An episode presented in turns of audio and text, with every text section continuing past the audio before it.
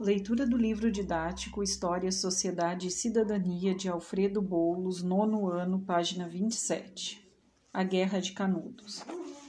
Nas últimas décadas do século XIX, a exclusão do direito ao voto, cidadania política, a carestia e o desemprego, o autoritarismo e o descaso dos governantes da República com a maioria da população contribuíram para vários movimentos de contestação e rebelião na Primeira República. No sertão, as secas constantes agravam a situação e tornavam a vida da maioria dos habitantes quase insuportável. Neste cenário marcado por violência e exclusão, surgiu no sertão nordestino, em 1870, um líder religioso chamado Antônio Vicentes Mendes Maciel, o Conselheiro.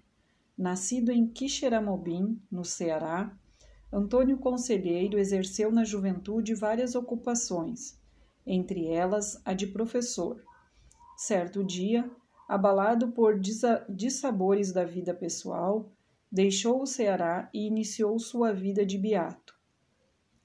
Andava pelo sertão afora, pregando de cidade em cidade e promovendo mutirões para ajudar pequenos agricultores, reformar igrejas e erguer muros de cemitérios.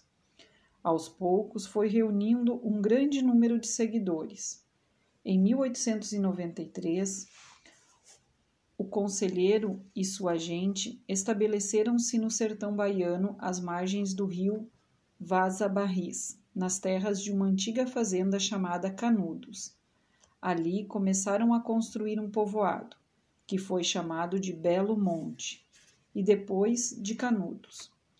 Os habitantes do arraial eram em sua maioria sertanejos pobres que fugiam dos desmandos dos coronéis e do desemprego em busca de conforto material e espiritual.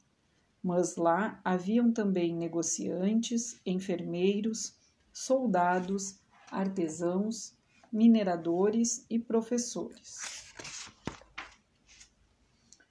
Em Canudos, os sertanejos cultivavam milho, feijão, batata e criavam cavalos e bodes, cujo couro era usado para fazer vestimentas, calçados, chapéus e para comerciar com as vilas e cidades da região.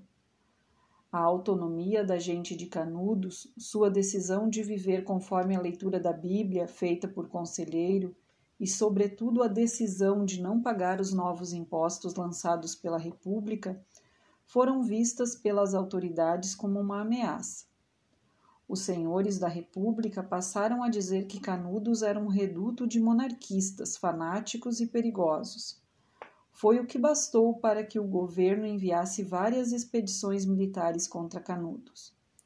Nos confrontos, os sertanejos saíam da mata fechada, gritando vivas a bom Jesus e Antônio Conselheiro, e atacavam os inimigos com arma de fogo, facas e facões. As três primeiras expedições foram vencidas pelos sertanejos por meio de táticas de emboscadas. A imprensa oficial transformou a liderança de Canudos. Conselheiro, João Abade e Pagel nos maiores inimigos do progresso da República.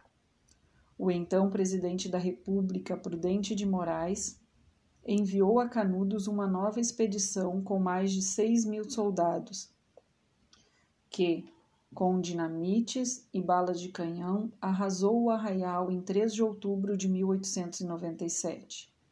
As casas de Canudos tinham sido incendiadas e sua população massacrada.